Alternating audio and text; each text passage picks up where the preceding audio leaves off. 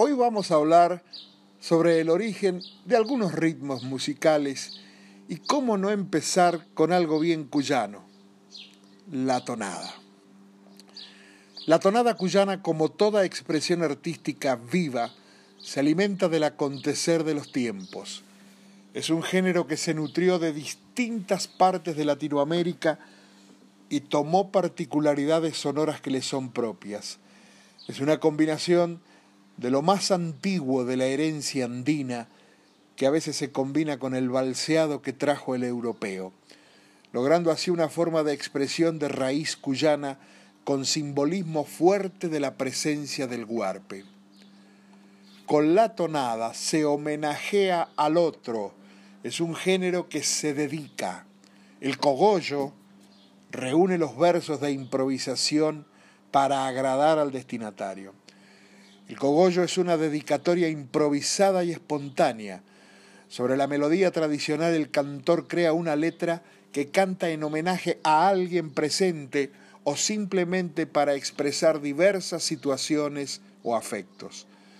Junto con la payada, pero más vigente, el cogollo en las tonadas cuyanas es un raro vestigio de la impronta del cantor o del poeta cantor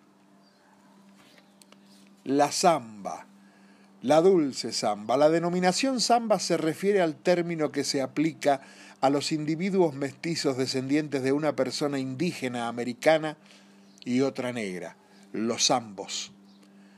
Se origina en la Zamacueca y arrancó hace muchísimos años en el Perú, sobre todo cuando este país logró la independencia y se pudieron liberar la música y las letras que cantaba clandestinamente el pueblo.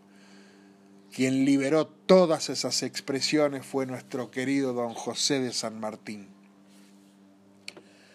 La chacarera es nacida en Santiago del Estero, pero es de origen quechua, ya que chacarera o chacarero es trabajadora o trabajador, porque chacra en quechua es maizal.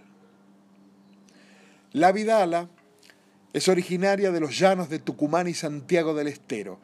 Es una melodía que no se baila y representan sus letras la vida del hachero en el monte. Tiene mucha melancolía y dicen que quienes se toman de las manos al escucharla se energizan.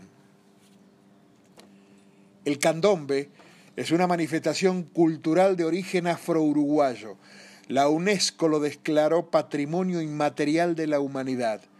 Es original de la actual Angola, de donde fue traído a Sudamérica por personas que habían sido vendidas como esclavos.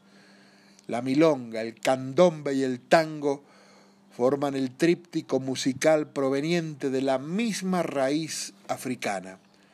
Los esclavos lo tocaban o lo cantaban en los momentos de descanso cuando podían expresar al máximo el ritmo africano que llevaban en la sangre, y mientras tocaban, armaban una parodia imitando a sus amos y la combinaban con los personajes de su propia cultura y religión. Finalmente, la murga es mucho más que un componente del carnaval uruguayo. La murga es teatro, es música, es identidad, es mito, es crítica política. La murga es la voz del pueblo. La murga critica, satiriza y cuestiona a la sociedad, a los políticos y a las situaciones constantemente. Es una forma de arte popular que tiene un nivel intelectual elevado en muchísimos de sus exponentes. Es una manera de llevar estos asuntos que afectan a la mayoría de la masa popular a los tablados que se llenan todas las noches de carnaval. Uno de sus ritmos es la marcha camión, porque así se trasladaban a los artistas a los tablados. Murga es el ritmo musical, pero también se le llama murga a las distintas agrupaciones que la cantan y que la bailan. Amigos, la música es expresión popular en estado puro. Así la bailamos Así la cantamos, así nos llega.